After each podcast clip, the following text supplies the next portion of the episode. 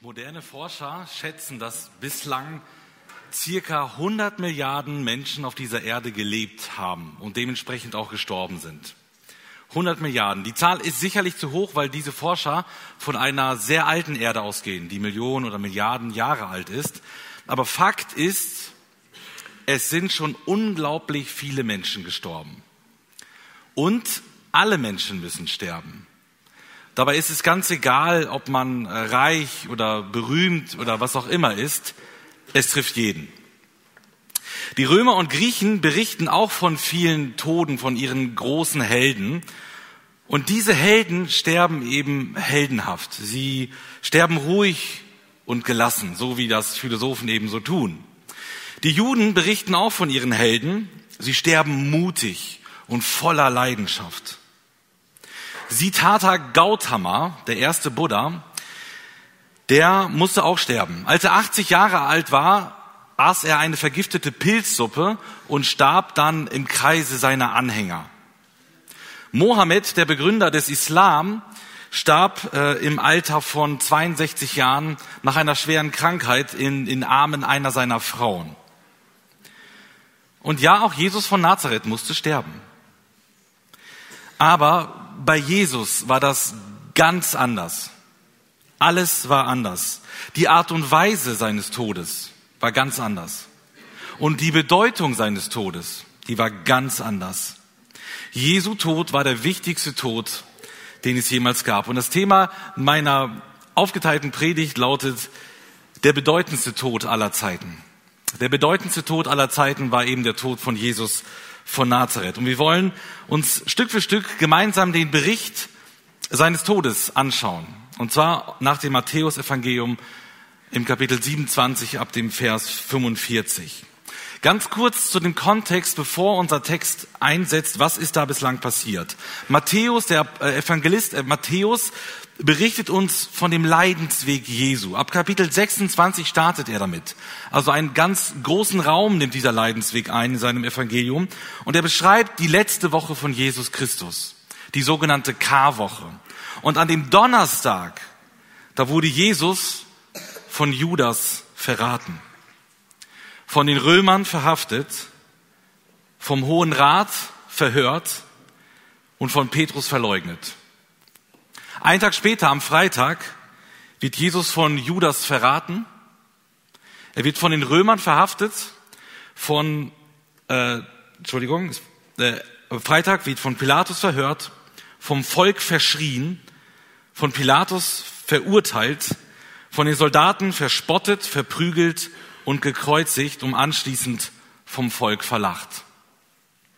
Markus Spieker schreibt, mit dem Todesurteil setzt sich eine Maschinerie in Gang, deren einziger Sinn darin besteht, dem Opfer unter größtmöglichen Schmerzen in Extremzeitlupe das Leben aus dem Körper zu pressen. Die Kreuzigung ist auf die Spitze getriebene Unmenschlichkeit. Via Dolorosa, übersetzt wörtlich der Weg der Schmerzen. Und diesen Leidensweg ist Jesus gegangen, und zwar bis zum bitteren Ende. Und genau an dieser Stelle setzt unser Bibeltext ein. Jesus hängt nun am Kreuz. Wir lesen aus Matthäus 27 ab Vers 45. Aber von der sechsten Stunde an kam eine Finsternis über das ganze Land bis zur neunten Stunde. Um die neunte Stunde aber schrie Jesus mit lauter Stimme auf und sagte, Eli, Eli, lema sabachthani. Das heißt, mein Gott, mein Gott, warum hast du mich verlassen? Als aber einige von den Umstehenden es hörten, sagten sie, der ruft den Elia.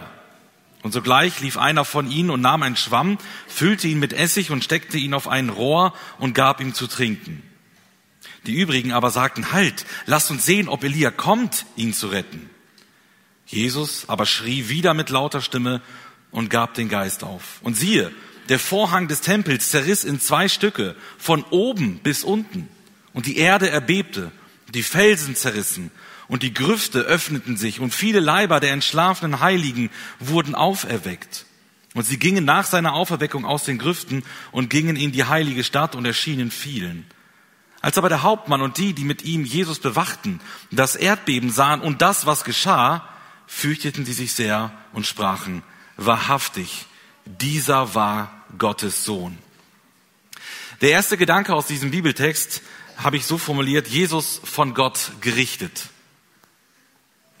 Bis dahin war das eine ganz normale, wenn man das so sagen kann, Kreuzigung für die Römer. Aber das sollte sich jetzt schlagartig ändern. Es heißt, von der sechsten bis zur neunten Stunde kam eine Finsternis über das Land. Nach damaliger Zeitrechnung war das von zwölf bis 15 Uhr. Mitten am Tag, stockfinster. Und zwar nicht nur in Jerusalem, sondern es heißt im ganzen Land. Das war kein Sandsturm, der zufälligerweise vorbeikam. Das war keine Sonnenfinsternis, die auf einmal kam. Nein, das war eine Finsternis, die von Gott geschickt wurde. Warum wurde es dunkel? Warum schickt Gott diese Finsternis? Lange Zeit dachte ich, dass damit Gottes Trauer ausgedrückt werden soll. Ne? Schwarze, dunkle Farben. Gott ist traurig, sein Sohn stirbt. Und das stimmt mit Sicherheit auch. Aber wahrscheinlich soll durch diese Finsternis vor allem Gottes Zorn ausgedrückt werden. Finsternis ist ein Zeichen des Gerichts. Im Alten Testament kündigt Gott häufig Gericht an und im Zuge dessen kündigt er auch eine Finsternis an. Zum Beispiel in Jesaja 13. Und ganz berühmt ist die neunte Plage in Ägypten. Die Finsternis, als Gott sein Volk befreit aus der Sklaverei in Ägypten. Und es gibt dort in der neunten Plage eine Finsternis, übrigens kurz bevor die zehnte Plage kommt und ein Passalam stirbt. Später mehr dazu. Finsternis ist ein Teil des göttlichen Gerichts. Dann kann man sich jetzt aber die Frage stellen, ja gut, wer wird denn jetzt hier gerichtet? Wer steht denn jetzt vor Gericht? Wer muss jetzt Bestrafung von Gott fürchten? Und die Antwort ist absolut schockierend. Jesus. Es ist Jesus. Jesus Christus steht vor Gericht. Der Zorn Gottes liegt auf Jesus. Nicht mehr lange und der Zorn Gottes wird Jesus treffen. Und zwar in seiner ganzen Wucht. Und das liegt nicht etwa daran, dass Jesus schuldig wäre oder dass er sündig wäre. Nein, weil wir schuldig sind. Er trägt, als er am Kreuz hängt, unsere Schuld und deswegen steht er vor Gericht. Deswegen gilt Gottes Zorn ihm und eben nicht mehr uns. Aber warum ist Gott überhaupt zornig? Ist Gott nicht eigentlich ein Gott der Liebe?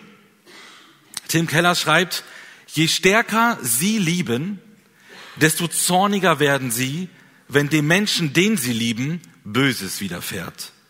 Und je größer der Schaden, desto heftiger ihr Zorn. Gott liebt uns Menschen, jeden Einzelnen. Und weil wir Menschen so böse zueinander sind, weil wir uns gegenseitig Leid zufügen, ist Gott zornig aus Liebe. Aus Liebe zu uns. Er ist zornig auf die Sünde und deswegen muss er Gericht üben. Und Tim Keller schreibt weiter, wenn Gott liebevoll und gut ist, muss er zornig auf das Böse sein.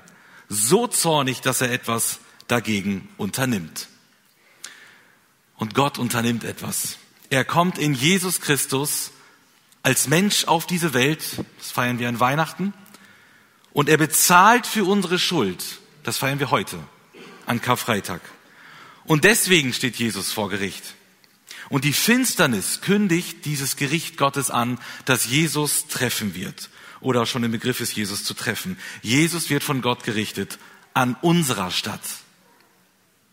Der zweite Gedanke lautet, Jesus von Gott verlassen. Um 15 Uhr neigt sich dann diese Quälerei ihrem Ende. Bei Jesus war es nur in Anführungszeichen sechs Stunden.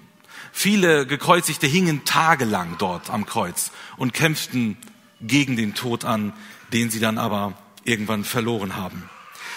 Irgendwann sind die Qualen zu groß. Jesus kann nicht mehr, er hat zu viel Blut vergossen er kriegt keine Luft mehr und der Tod steht kurz bevor. Und Jesus nimmt noch einmal all seine Kraft zusammen und stößt einen Schrei aus. Matthäus sagt, er schreit mit lauter Stimme. Dramatischer geht es kaum. Was geht Jesus kurz vor seinem Tod durch den Kopf? Was schreit Jesus? Matthäus überliefert uns den aramäischen Wortlaut von Jesu Schrei. Eli, Eli, lema sabachthani. Und er fügt auch die Übersetzung gleich mit an. Mein Gott, mein Gott, warum hast du mich verlassen? Das ist, wie wir gerade schon gehört haben, ein direktes Zitat aus Psalm 22. Da klagt der König David Gott sein Leid. Er wird von Feinden verlacht, er leidet sehr. Er braucht Hilfe von Gott, er schreit zu Gott und es kommt nichts. Genauso fühlt sich Jesus. Er fühlt sich verlassen, er ist verlassen von seinem Vater. Wenn jemand hier aus der Gemeinde zu mir kommt und sagt, ich will mit dir nichts mehr zu tun haben, ich will dich nicht mehr sehen und ich will nicht mehr mit dir reden, dann würde mich das hart treffen. Aber wenn meine Frau zu mir kommen würde und das Gleiche zu mir sagen würde, das wäre eine Katastrophe. Je größer, je enger, also die, je enger die Beziehung, je größer die Liebe, desto schlimmer ist die Verlassenheit. Und hier wird Gott der Sohn von Gott, dem Vater, verlassen. Sie sind beide Teil der Dreieinigkeit. Sie lieben sich seit Ewigkeiten und jetzt wird Jesus vom Vater verlassen. Er wird alleine gelassen. Was für ein Schmerz, den wir gerade, glaube ich, in diesem Lied nachfühlen konnten. Aber warum verlässt der Vater den Sohn? Müsste er ihm nicht gerade in dieser schlimmsten Stunde beistehen? Die Verlassenheit Jesu ist die Strafe für unsere Sünden. Alle Schuld der Welt liegt auf Jesus, als er am Kreuz hängt. Alles, was du und ich verbrochen haben, liegt nun auf Jesus, von dem es heißt, dass er ohne Sünde war. Der Apostel Paulus wird später schreiben, Gott hat den, der ohne Sünde war, also Jesus, für uns zur Sünde gemacht damit wir in ihm zu der Gerechtigkeit kommen, mit der wir vor Gott bestehen. 2. Korinther 5, 21. Unsere Sünde liegt nun auf Jesus. Aber Gott ist heilig. Gott kann nicht zusammen mit Sünde sein. Daher muss der Vater die Perfektion, die Reinheit, die Heiligkeit in Person den Sohn verlassen. Jesus wird von Gott verlassen, damit wir von Gott nicht verlassen werden. Er übernimmt stellvertretend unsere Strafe und er bezahlt für uns. Vor ein paar Jahren hatte ich mal einen Termin beim Friseur.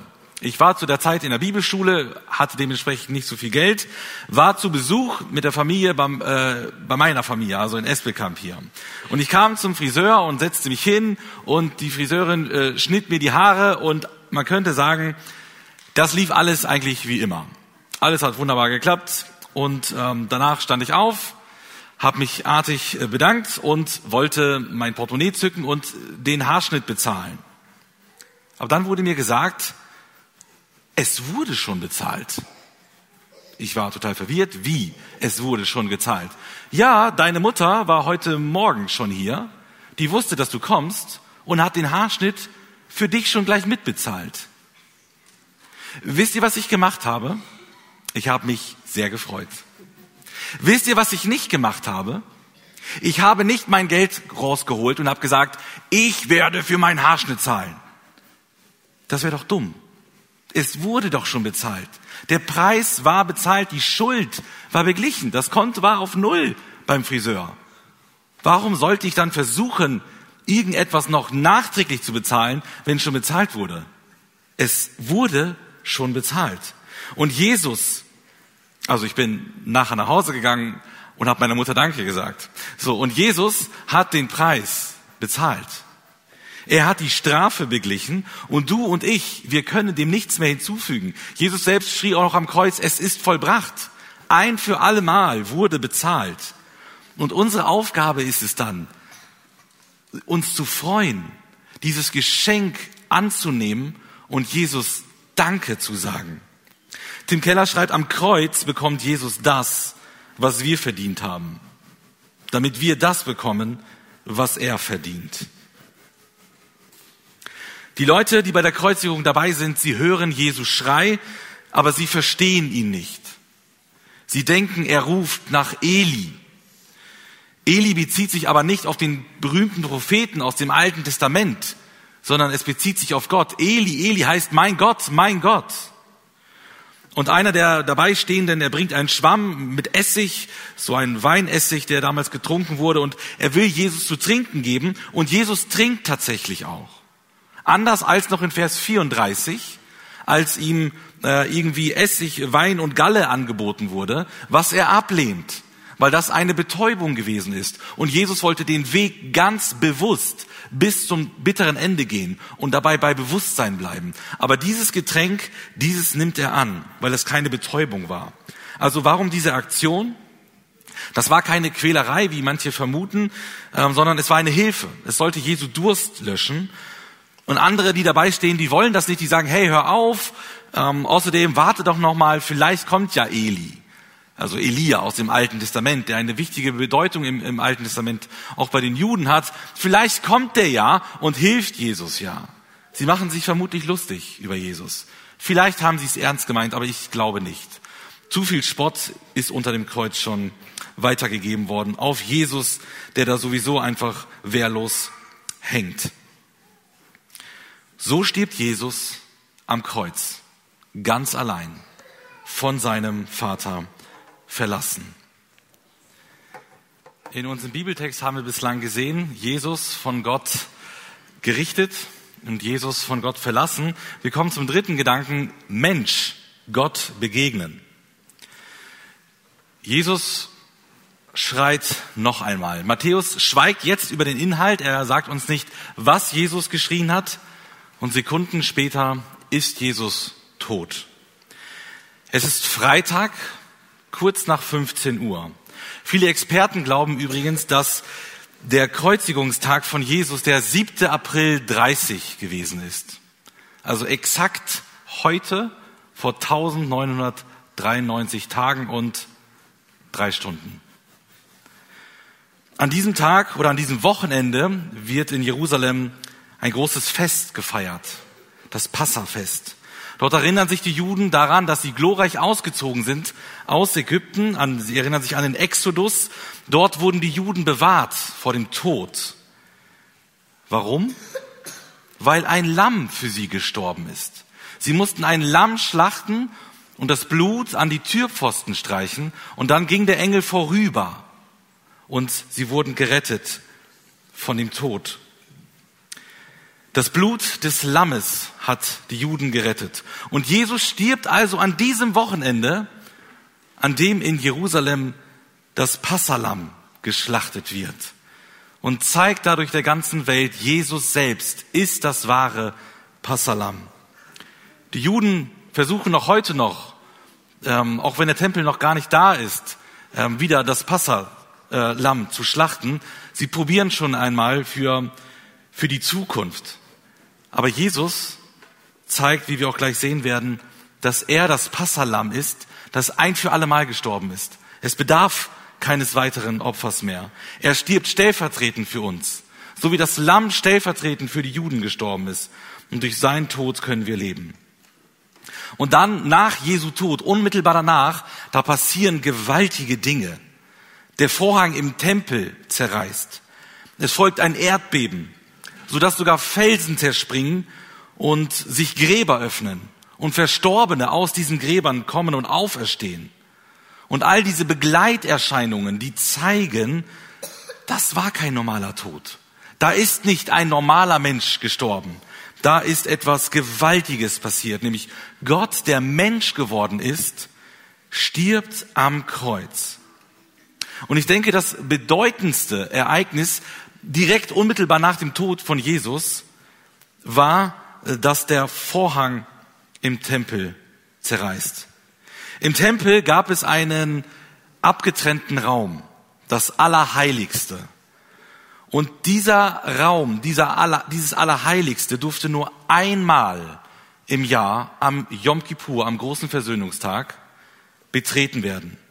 Von einer Person, dem hohen Priester. Und dieser hohe Priester kam einmal im Jahr in dieses Allerheiligste und er brachte ein Opfer für die Schuld des Volkes. Dieser allerheiligste Ort der Gegenwart Gottes, den keiner sehen durfte, nur ein Mann, einmal im Jahr. Er wird durch diesen Vorhang abgesichert, abgetrennt. Und das war keine leichte Decke, das war eine sehr dickere Wand, könnte man sagen. Keiner durfte da einfach so rein. Und jetzt passiert tatsächlich das Unvorstellbare. Der Vorhang reißt in zwei und nicht von unten nach oben, sondern von oben nach unten, um anzuzeigen, dass Gott diesen Riss verursacht hat. Jesus ist ja gerade gestorben und er hat dadurch ein Opfer gebracht. Der Weg ist jetzt frei zu Gott. Da, wo sonst keiner hinkommen durfte, wo eine Distanz da war, da ist jetzt der Weg frei gemacht zum Vater, zum, äh, zu Gott. Also ähm, alle Menschen können nun zu Gott kommen. Und wir brauchen kein weiteres Opfer mehr. Wir müssen nicht mehr Opfer schlachten. Dieses perfekte Opfer hat Jesus gebracht. Und er schreit am Kreuz, es ist vollbracht. Dass sich hier dann aber auch Gräber öffnen, das erwähnt nur der Evangelist Markus, äh, Matthäus. Die anderen Evangelisten erwähnen diese, äh, dieses Ereignis nicht. Es heißt, dass eben einige Gläubige auferweckt wurden, sind, man kann sich das so vorstellen, wie damals Lazarus, ja von Jesus auferweckt worden ist, der ja auch noch nicht im verklärten Leib, so wie Jesus später, durch die Gegend gelaufen ist, sondern noch in seinem normalen sterblichen Leib. Und so ähnlich sind diese Gläubigen, die an Jesus geglaubt haben, direkt nach dem Tod von Jesus auferweckt worden. Und dann heißt es dann aber, dass sie erst nach der Auferstehung, also zwei Tage später, dann auch rausgekommen sind aus ihren Gräbern und sich in Jerusalem den Menschen gezeigt haben, in der heiligen Stadt. Und das zeigt uns wiederum ganz deutlich, hier ähm, stirbt jemand ganz besonders, dass sogar Menschen dadurch in diesem Zusammenhang vom Tod auferstehen. Und ähm, ja, hier passieren ganz viele außergewöhnliche Dinge. Und ich denke, das hier ist eine Vorschattung der Auferstehung. Sie, dieses Ereignis, was ja sehr skurril anmutet, zeigt das, was später passieren wird. Kurze Zeit später. Nämlich, dass Jesus von den Toten auferstehen wird. Und diese Menschen, die auferstehen von ihrem Tod, zeigen das schon einmal an. Ja, Jesus musste sterben und er starb. Und viele Menschen zweifeln das hin und wieder an, ob der wirklich tot war. Ich glaube, darüber brauchen wir uns wirklich keine Sorgen machen. Wenn die Römer etwas konnten, dann konnten sie Menschen hinrichten. Sie haben Menschen zu Tausenden hingerichtet am Kreuz. Sie wussten genau, was sie tun mussten, damit jemand stirbt am Kreuz. Und es hat noch nie jemand eine römische Kreuzigung überstanden. Jesus war wirklich tot. Da besteht absolut kein Zweifel daran. Aber, und das ist die gute Botschaft auch von, von der ganzen Passionsgeschichte, von dem ganzen äh, Leiden, es bleibt nicht dabei. Es bleibt nicht bei diesem schwarzen Karfreitag. Am Freitag stirbt Jesus. Aber es kommt, es kam der Sonntag. Und da hat Gott selbst seinen Sohn von den Toten auferweckt. Und nebenbei, als Jesus diesen Psalm 22 betet, vermutlich hat er den ganzen Psalm frei zitiert, während er dort gelitten hat. Als er diesen Psalm zitiert, kommt Jesus auch irgendwann an das Ende dieses Psalms. Und ja, das ist ein Klagepsalm, wo David sein Leid ausschüttet und Jesus spricht, er betet diesen Psalm. Aber dieser Psalm hat ein fantastisches Ende. Nämlich Gott erhört, er greift ein und er führt seinen Gesalbten, den König, wieder zum Recht und wieder zum Sieg. Und wenn Jesus diesen Psalm 22 betet, dann weiß er, er muss jetzt leiden. Aber er weiß genau, wie die Geschichte ausgeht. Und nämlich, dass Jesus, dass Gott ihn von den Toten auferwecken wird. Er kennt das Ende. Und an Ostern, da wird Jesus wieder lebendig. Der Tod war ein für allemal besiegt durch unseren Herrn Jesus. Wir kommen zum vierten und letzten Gedanken. Mensch, Gott erkennen. Zum letzten Vers. Jesus wurde von den Römern gekreuzigt und Matthäus berichtet, wie einige von ihnen auf den Tod von Jesus reagiert haben. Die Juden haben ja Jesus vorgeworfen, dass er sich als Gottes Sohn ausgibt. Das war der Grund für seinen Tod. Und umso erstaunlicher ist es doch, was die Römer, die Soldaten sagen, die unterm Kreuz stehen. Wahrhaftig, dieser war Gottes Sohn. Also das, was die Juden vehement bestritten haben, das bezeugen die Mörder Jesu. Jesus ist Gottes Sohn. Für die Römer war es natürlich, er war Gottes Sohn, er ist gestorben, er ist tot, aus und vorbei. Aber wir wissen, wie die Geschichte weitergeht. Jesus ist Gottes Sohn. Aber was für ein Bekenntnis von diesen Männern. Was hat diese rauen Soldaten dazu gebracht, zu dieser Erkenntnis zu kommen? Sie haben ja schon tausende Menschen sterben sehen. Was war jetzt daran so besonders? Sie wussten doch, wie ein Tod aussieht.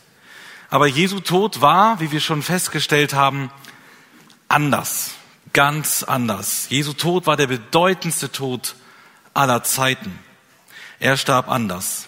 Die Finsternis, das Erdbeben, der Schrei Jesu, all diese Geschichten, sie haben verstanden, das war kein gewöhnlicher Mensch, der hier gestorben ist, das war der Sohn Gottes. Sie bekommen Angst, sie bekommen Furcht und sprechen dann dieses Bekenntnis aus. Wir wissen leider nicht mehr über diese Männer, was mit ihnen passiert ist, ob sie tatsächlich zum rettenden Glauben an Jesus gefunden äh, sind, ob sie Nachfolger Jesu geworden sind, keine Ahnung, wissen wir nicht.